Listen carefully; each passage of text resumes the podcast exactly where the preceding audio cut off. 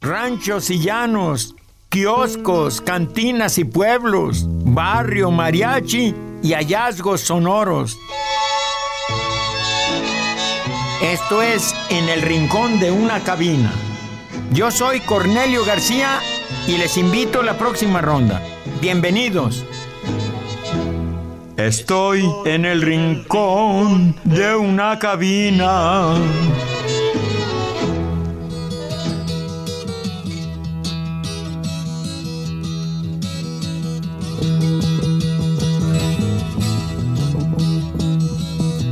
Getting to the point where I'm no fun anymore.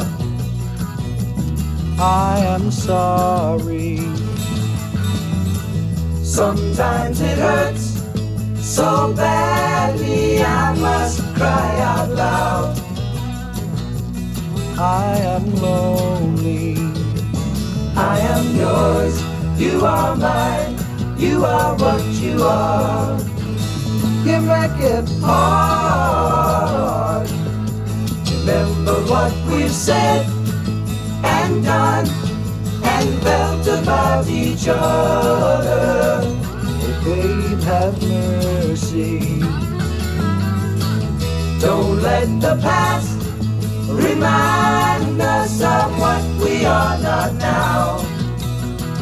I am not dreaming. I am yours. You are mine. You are what you are. You make it hard.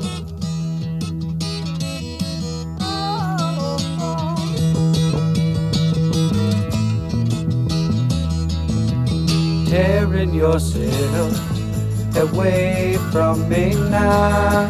You are free, and I am crying. This does not mean I don't love you. I do. That's forever. Yes, and for always. I am yours. You are mine. You are what you are. You make it hard. Something inside is telling me that I've got your secret. Are you still listening? Here is the lock and laughter, the key to your heart. And I love you. I am yours. You are mine. You are what you are. You make it hard, you make it hard,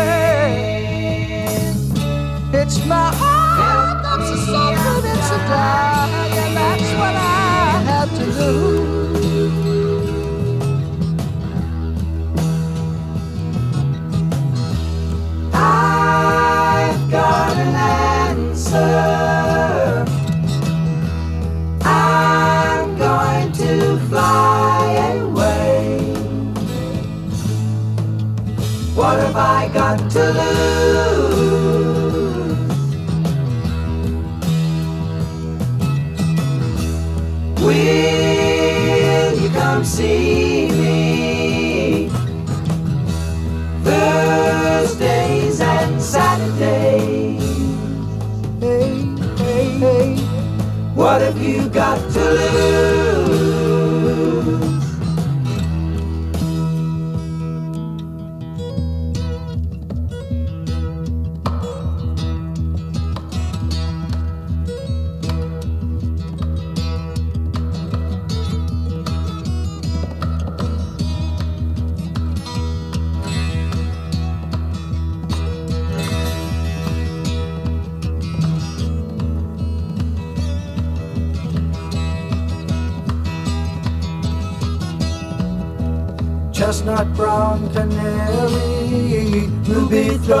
Sparrow.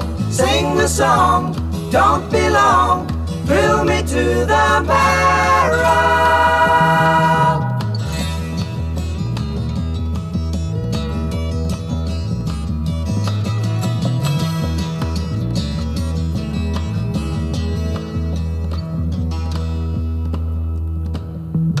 Voices of the angel linger around the moonlight, asking me, say she's so free.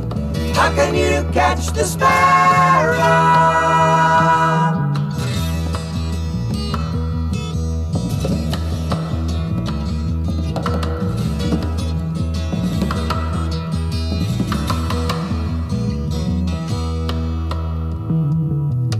Lacy lilting lyric, losing love lamenting. Eh, eh, eh. Change my life, make it right, be my lady.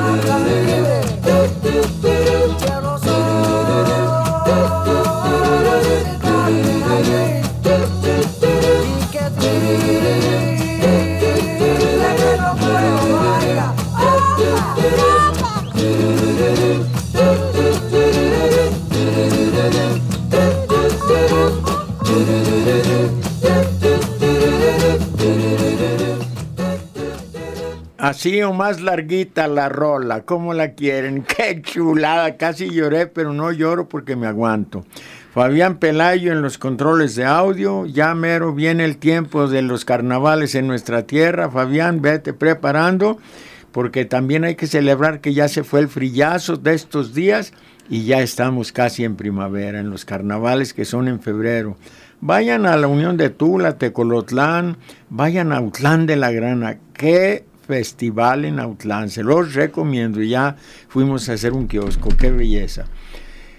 Y, siempre que me acuerdo de esas fiestas de toros que vienen a Autlán me impresionó mucho. No me gustan las, las corridas de toros porque luego matan al pobre animal, a veces no se muere luego y es un sacrificio. Por, por, mí que prohibieran los toros, las peleas de gallos y hasta el box, fíjense, no me gusta pues esa violencia. Pero, pero me impresionó mucho ver allá abajo en el, coso, en la plaza de toros, bien barrida y bien regada, un señor que vino a pelear su gallo con otro señor. Y empezaron a pelear los gallos y de pronto el giro se echa al suelo como si lo hubiera matado el gallo colorado. Y entonces ya el gallo canta el colorado y ya viene el dueño y se lo lleva. Y luego viene el, el del gallo giro y lo tenía educado para que se hiciera dormido cuando ya la hubiera perdida. Y, sabe cómo le hizo, bueno, levantó el gallo, dice que muerto, lo acarició un poquito y resucitó. Y se estaba como haciendo, pues, que estaba, estaba actuando. Ah, cómo me impresionó eso. Fíjate al nivel que llega el, la comunicación entre el hombre y el animal en el campo. Lo tenía bien educado, como Tony Aguilar, su caballo, ándale, dice que estabas muerto y se tira el caballo al suelo. Bueno, Perla, pues fíjate que esto que acabamos de escuchar eh, tiene mucho significado en mi vida. Cuando era hippie balín, como me decían en Nueva York, algunos algunos latinoamericanos, hippie balín, le digo, pues sí, pero, pero soy hippie.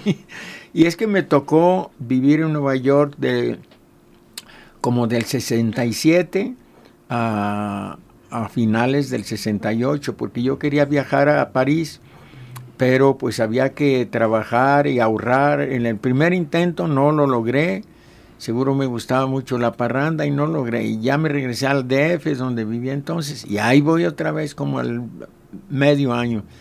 Y ya en esta vez trabajé, es cuando pasó la tragedia en el Distrito Federal en 1968 pero usted ya estaba en Nueva York cuando pasó la tragedia. Fíjate que me tocó casi en mi vuelo a París. El 68 ah. fue en mayo, más o menos. Mayo del 68. Sin saber que yo iba a vivir en el pueblo francés de Nanterre, a unos kilómetros de París, y había una como comuna de, de bohemios, de artistas, poetas, cantantes, de todo, había artistas escritores, y entonces rentaban entre todos un, una especie de haciendita chiquita, ya viejona pues, pero ahí vivíamos y era muy barata la renta, nos juntamos como ocho. Una comuna. Una comuna de artistas pobres, y ahí vivíamos todos, muriéndonos de frío, pero había en cada departamentito unas estufas de, de carbón. Y entonces de esas estufas que usan en Chihuahua también que les levantas el comal con un gancho y luego ya le echas, bueno, el carbón va abajo, pero no sé para qué levantaba uno, no sé, pero tenías que levantar ese, ese comal, y, y pero se calentaba la, la, recámara de cada quien. Y, y bueno, aquí viví muchísimas cosas, muchas, muchas cosas. A la una de la mañana salía el último tren de París a Nanterre. Si no lo alcanzabas, pues ya tenías que quedarte a dormir con un amigo o una amiga, porque son muy open-minded en París.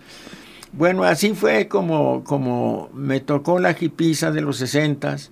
Cuando yo llegué allá y oigo las noticias de lo que había pasado en el Distrito Federal el 68, pues lloré sinceramente, pues era mi universidad y estuvo muy comprometida la, la UNAM también.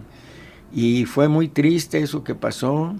Me acuerdo que compré una revista como el equivalente de proceso que se llama Le Nouvel Observateur el nuevo observador.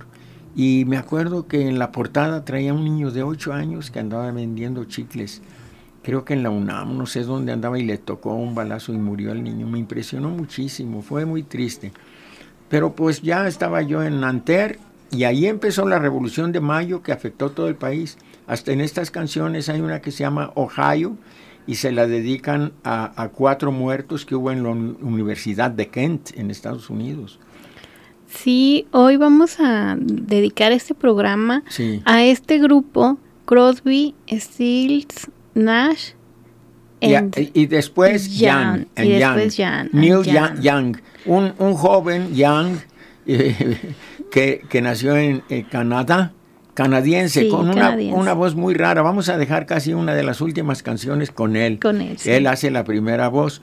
Estaban compuestos por dos guitarras de acompañamiento y una de que le llaman en inglés lead guitar, como la canción, la, guitarra líder que es la que lleva el requinto. Y el caso es de que eran muy buenos. Fíjate que leyendo las biografías que las leímos juntos, eh, vemos pues de que ellos son como un parteaguas entre el rock viejo y el rock moderno que ya tiene guitarras eh, acústicas, no son eléctricas, son acústicas para saborear más el sonido. Pongan atención en las cuerdas de acero de las guitarras acústicas y yo creo que por aquí meten una que otra clásica, digo no clásica, no, mm, electrónica, eléctrica en algunas de las piezas. Y de percusiones estaba contemplando el paisaje gris por las cortinas acá hacia el oriente y me, estaba imaginando todos los, los, los, músicos. Nomás se oye una como, como tabla hindú o también como bongos, unos bongositos, muy, muy sobrio todo, y dos guitarras de acompañamiento con cuerdas de acero, pero que le pegan el golpe, se llama atacar con tu mano derecha, con todos los dedos y con tus uñas, nada, nada de plectrums. Puede que el requintista o los requintistas usaran eh, uñas de plástico que les llaman plectrum. plectrum. Bueno, el caso es de que es una riqueza y luego las voces qué tercio de voces, como nuestros tríos románticos que eran muy buenos en los tríos cantando. Perdón, me llegando la tos con los cambios de clima. Bueno, el caso es de que eh, son, son extraordinarios. Si se fijan en la técnica que utilizan para organizar tres cantantes a ese nivel y echarse una pieza que dura siete minutos con innovaciones, cómo va cantando, cómo van cambiando. Hasta hay una parte que hablan en español. Sí. Porque eh, Stills Sí, vivió en Panamá Sí. y vivió en Costa Rica. también. Eh, hizo la universidad en Florida. Sí, en Florida ahí conoció muchos habla cubanos perfecto y español. Sí, Pues eh, esta agrupación innovó Sí. en muchas cosas. Inclusive fue el primer grupo o la primera agrupación donde de común acuerdo, y así estaba bajo contrato, pusieron sus apellidos porque este grupo era muy versátil. Sí. Podían estar los cuatro, o podían estar solo tres, o podían estar solo dos. Podían entrar y salir y podían tener sus propios proyectos personales y colaborar con otras bandas Independientes de Crosby. Sí, independientes. y todos lo hicieron eh, antes de esta, de Crosby, eh, Steele, Nash, Young.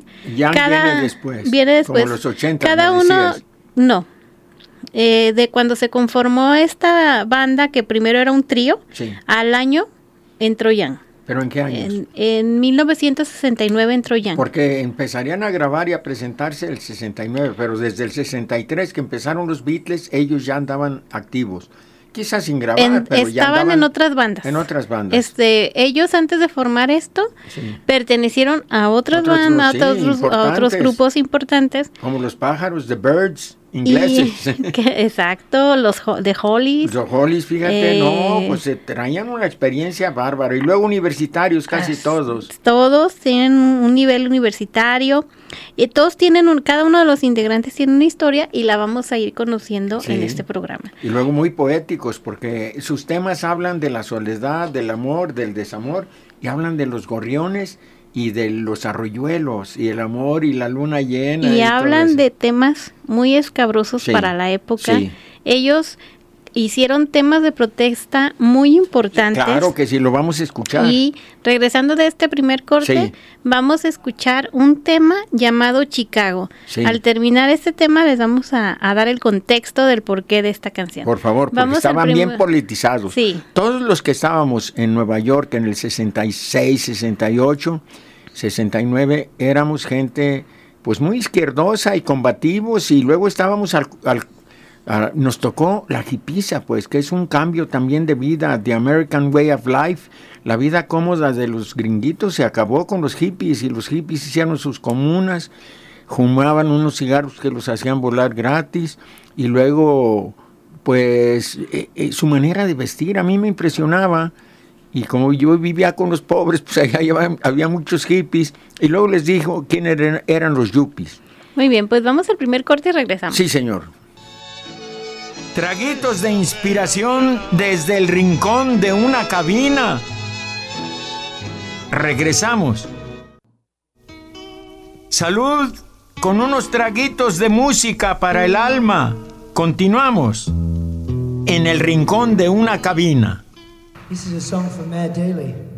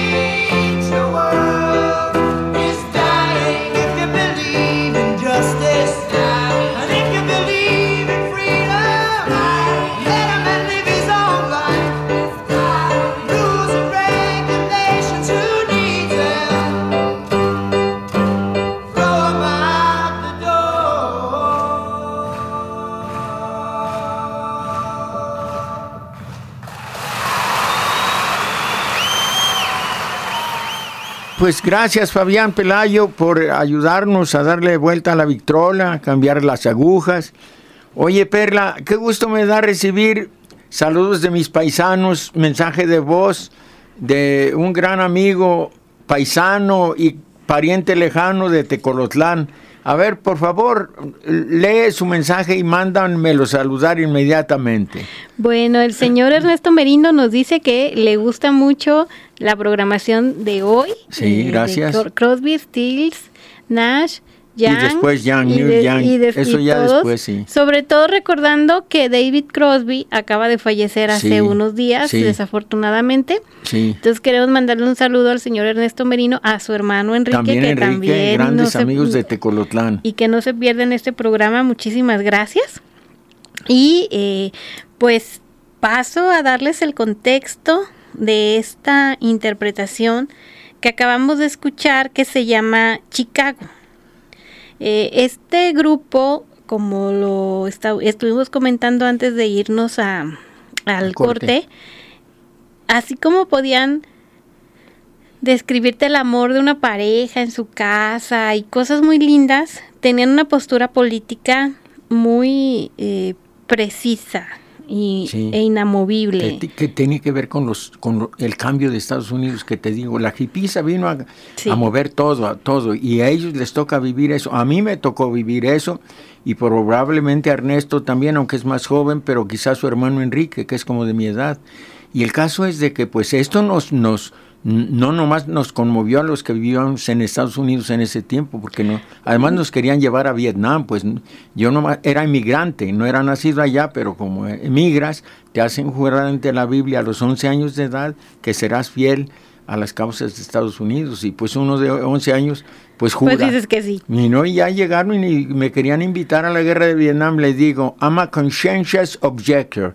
un objetor a conciencia o algo así se dice. Bueno. Y, y pues, pues, claro que no fui. Y es cuando empecé a sentir algo y dije, no, yo mejor me voy a Tecolotlán y a San Buenaventura y Tenamaztlán y... Y, Y, me olvido de estas cosas. Sí, Canal 7. Y aquí Bueno. andamos, muchachos. Bueno, el caso es de que esta, esta canción se hizo en referencia a los Chicago Seven, Sí. un grupo de siete activistas pacifistas acusados de conspiración e incitación a los disturbios en Chicago durante la Convención Nacional Demócrata de 1968. Fíjate nomás. Uno de los acusados, el más mediático, fue Bobby Seale. Él cometió desacato en la corte gritando, se le pedían que se callara y no lo hacía porque él trataba de defenderse desesperadamente y como resultado fue amordazado y atado a su silla durante el juicio. Sí. Entonces este caso pues fue algo muy impactante para la época y en base a esto nació esta canción Sí. Chicago que, que acabamos de Sí, escuchar. muy comprometidos Muy comprometidos. con la causa liberal, pues, de los jóvenes.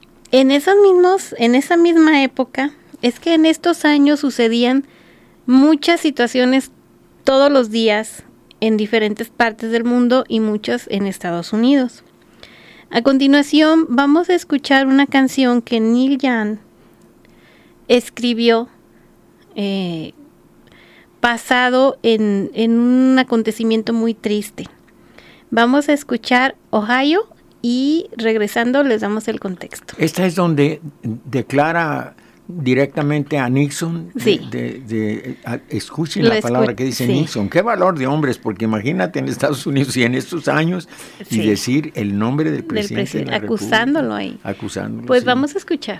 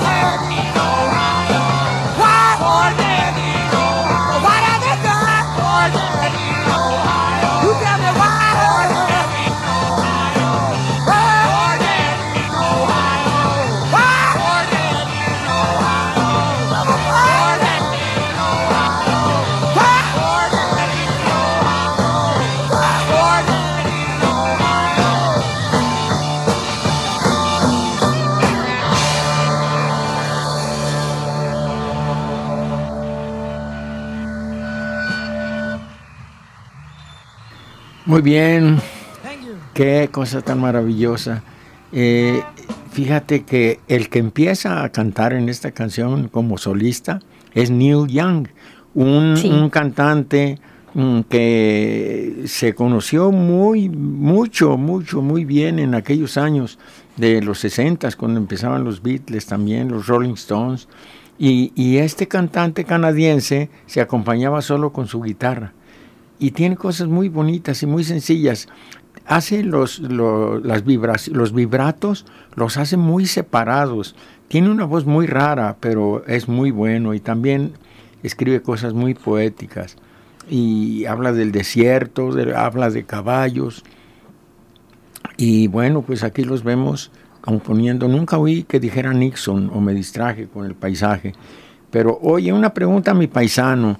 A ver, Ernesto, se me hace raro porque a nadie de las personas que les he preguntado estos días que si saben quiénes fueron Crosby, Stills y Nash, nadie me ha sabido contestar, ni de mi edad, ni más viejo, ni más joven.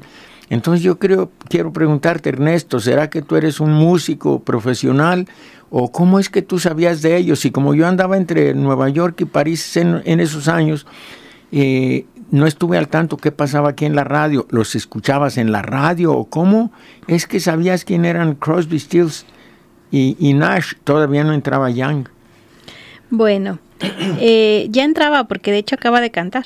Sí, Eh, esta canción, Ohio, fue escrita por Neil Young en respuesta a la masacre de la Universidad Estatal de Kent, sí, Kent. donde la Guardia Nacional disparó contra una manifestación estudiantil en protestas antibélicas y mató a cuatro estudiantes. Fíjate nomás. La publicación de esta canción, Ohio, marcó la declaración musical más atrevida hasta la fecha en relación con la guerra de Vietnam, al mencionar explícitamente el nombre de Richard Nixon y expresar la rabia y la desesperación de esa generación. Sí, fue terrible, fue terrible y entonces, pues todos estos jóvenes que nacieron por aquellos años bastante violentos, de una revolución de mayo que nació eh, por idea política de un alemán de nombre Le Rouge, les decían en, en Francia, el rojo, porque era pelirrojo. Y en Nanterre, donde yo viví después, por barato, pues en las afueras de París, ahí empezó la revolución. Y cuando yo llegué en noviembre del 68, todavía veías el montón de lastre, que son unas piedras que ponían en los barcos co- como muelas gigantescas, así como de 3, 4 kilos. Y, y- eso se lo ponían a los barcos para que de regreso, si no había carga, no flotaran como una cáscara de nuez en el mar, sino que se asentaran con los lastres, que después usar- usaron para pavimentar muchas calles de París y muchas calles hasta en La Habana vi estos lastres.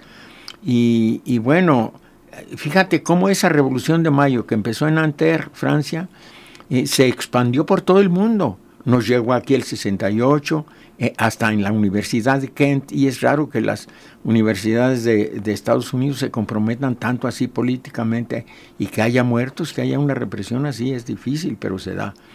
Pues sí, se da y, y bueno, también eh, esta banda, Crosby, Steele, Nash Y después Young, sí. y Young, hizo historia de muchas maneras, no solo por sus canciones, su manera de interpretar, su manera de tocar, única, sí. única, sino también por su participación clave en uno de los festivales de rock más emblemáticos de la historia. Aquí tenemos una referencia. Nos dicen que el primer concierto de esta banda, ya con Jan en el grupo, Sí. Fue el 17 de agosto de 1969 en el Teatro Auditorio de Chicago. Durante el concierto, el grupo mencionó que iban a ir a un lugar llamado Woodstock al día siguiente, pero que no tenía ni la más remota idea de dónde estaba o qué era eso. Además, eh, bueno, comenzaron el segundo set pronunciando la misma frase que en Woodstock. Ahí en ese festival, ellos también dijeron, delante de toda la multitud que hoy sabemos se reunió en aquel festival, Eh, El acámaro de allá, o cómo se llamó. Sí. Pero, pero, Pero esto el- fue eh, después, eh, yo creo. Sí, el de acá, el de, el de México fue después. Sí. Este fue el original. El caso es de que ellos al ver a la multitud ahí eh, atentos a lo que ellos iban a cantar, comentan, esta es la segunda vez que tocamos delante de la gente y estamos muertos de miedo. Lo que no, les como dice ahí, se puede, hay libertad de expresión, ándele. dice, estamos cagados de miedo. Bueno, para que veas. Eso provocó que la gente Sí. espontáneamente los ovacionara, Sí. animándolos Bueno, a, claro, a cantar, ¿no? Y a tocar. Y, y la primera eh, interpretación que hicieron y con la cual se metieron al público en la bolsa fue Sweet Judy Blue Ace, que fue la primera canción que escuchamos. Blue Eyes. Blue Eyes, perdón. Ojos. Blue Eyes. en- fue la primera canción que escuchamos aquí en este programa. Y bueno, pues vamos a escuchar la canción que escribieron cuando sabían que se iban a presentar en este festival, que resultó ser pues la más emblemática Sí, sí. de aquella No, época. Woodstock fue algo increíble. Y muchas, muchas historias se tejieron alrededor de este festival ya histórico.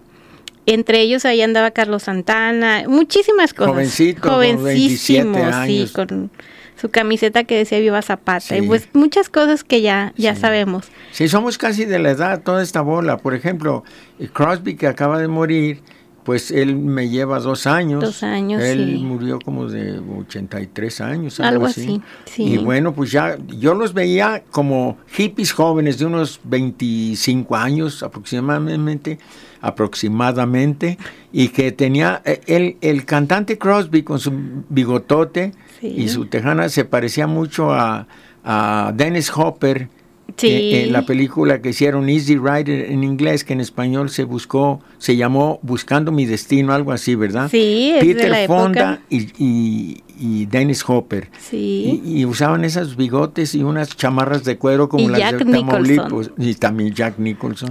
Pues vamos a escuchar esta canción Gustock Woodstock, sí. y nos vamos al siguiente corte. Muy bien, vamos a escuchar.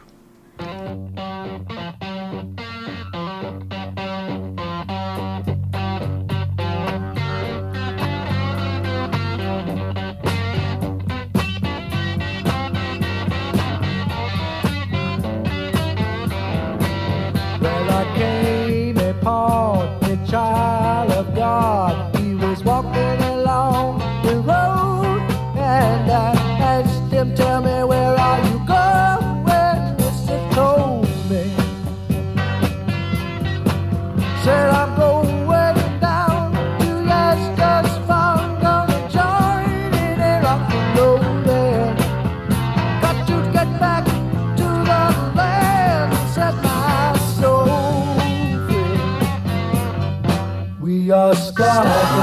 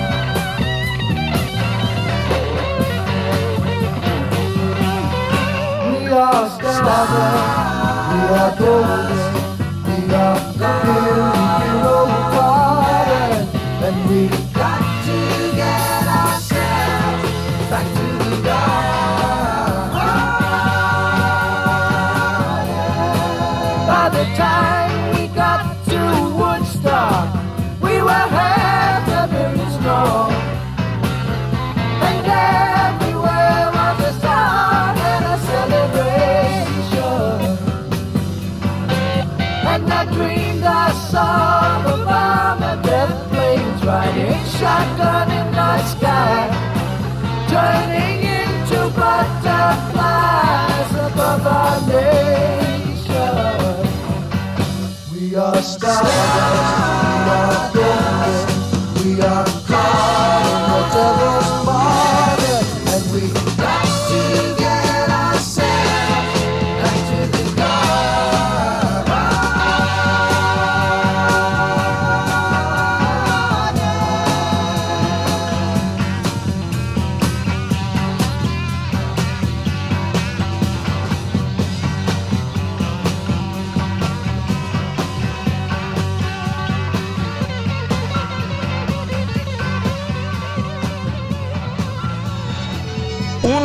Para el corazón.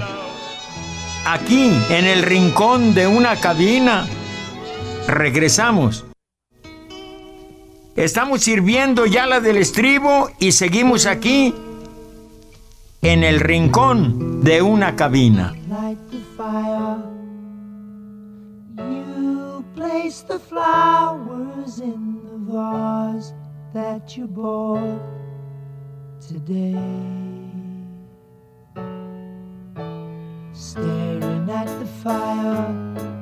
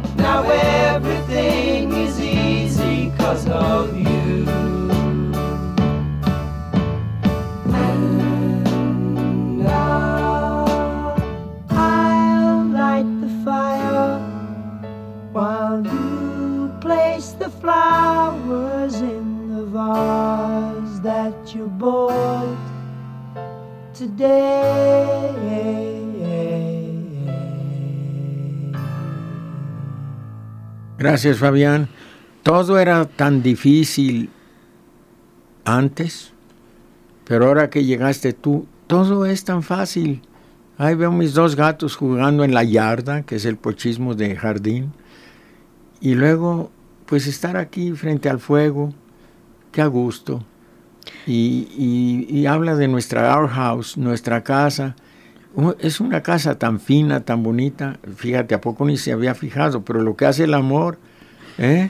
¿Qué tal? Eh, con los extremos, ¿no? Desde estas canciones de protesta Bueno. y de y aguerridas Sí. a esa canción tan romántica que describe la cotidianidad de una pareja enamorada en su casa. en Bueno, su pues, casa, bueno, que se feliz oigan. en su casa. Pues que a gusto llegas a tu casa y te quitas la ropa en, en- en tiempo de calores y, y hasta te das una ducha o, o te bañas con una jícara en la pila grande del corral al estilo San Buena, en el, al estilo de los ranchos.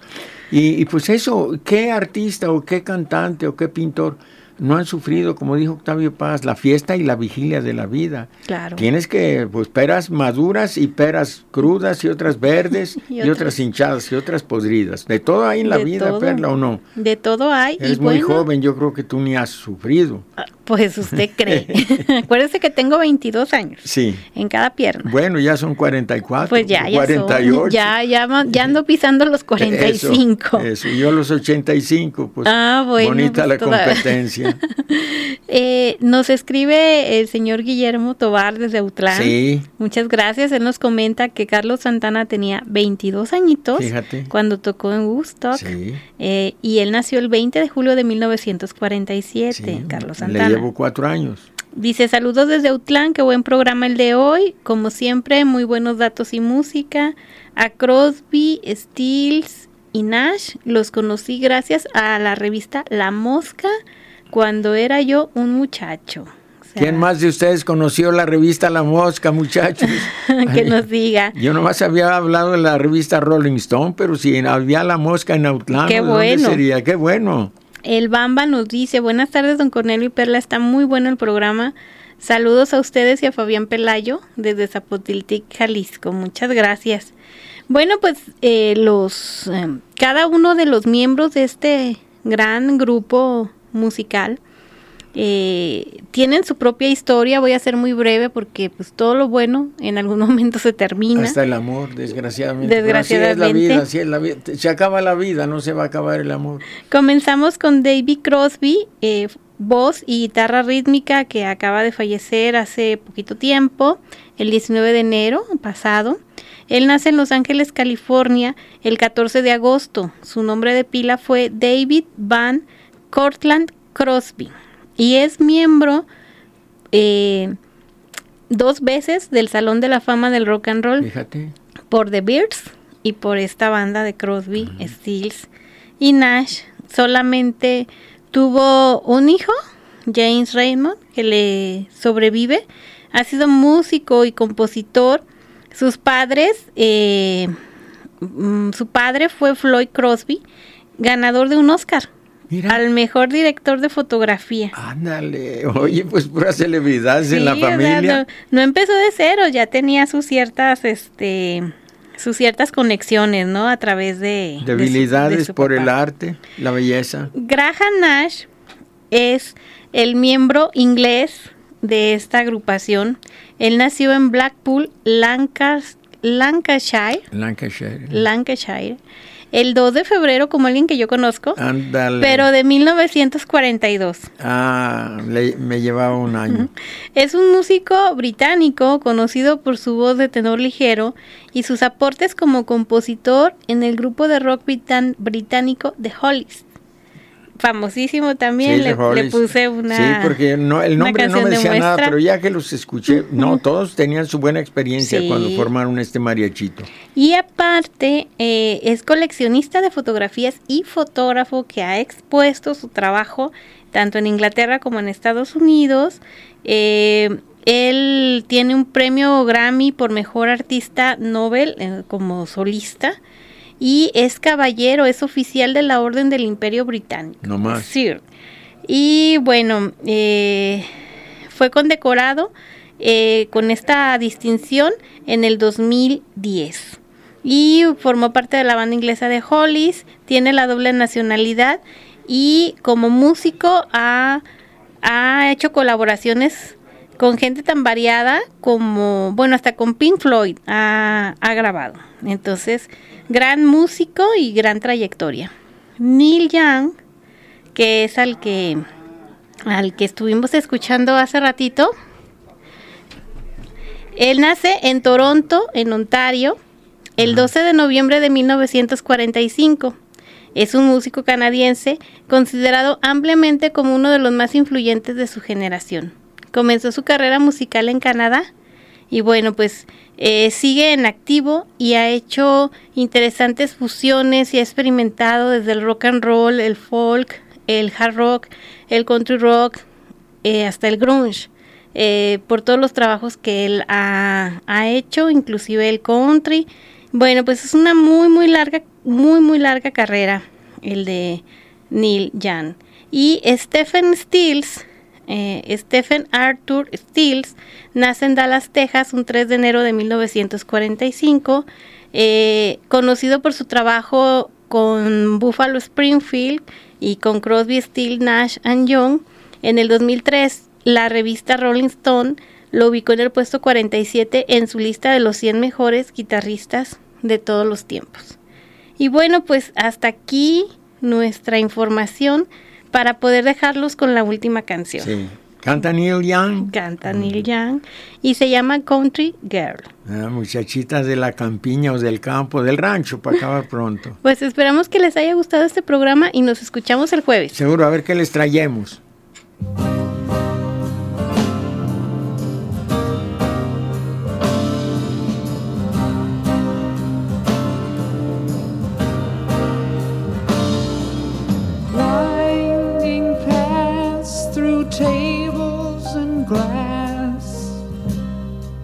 First fall was new.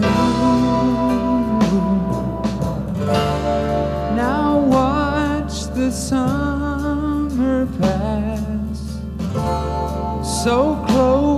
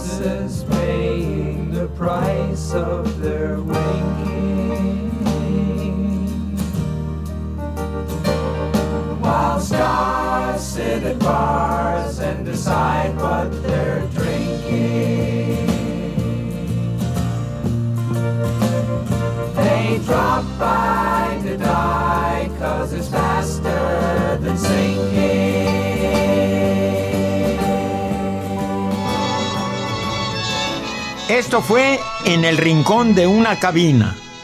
Por hoy se cierra la cabina y los espero en la próxima emisión. Provecho y salud.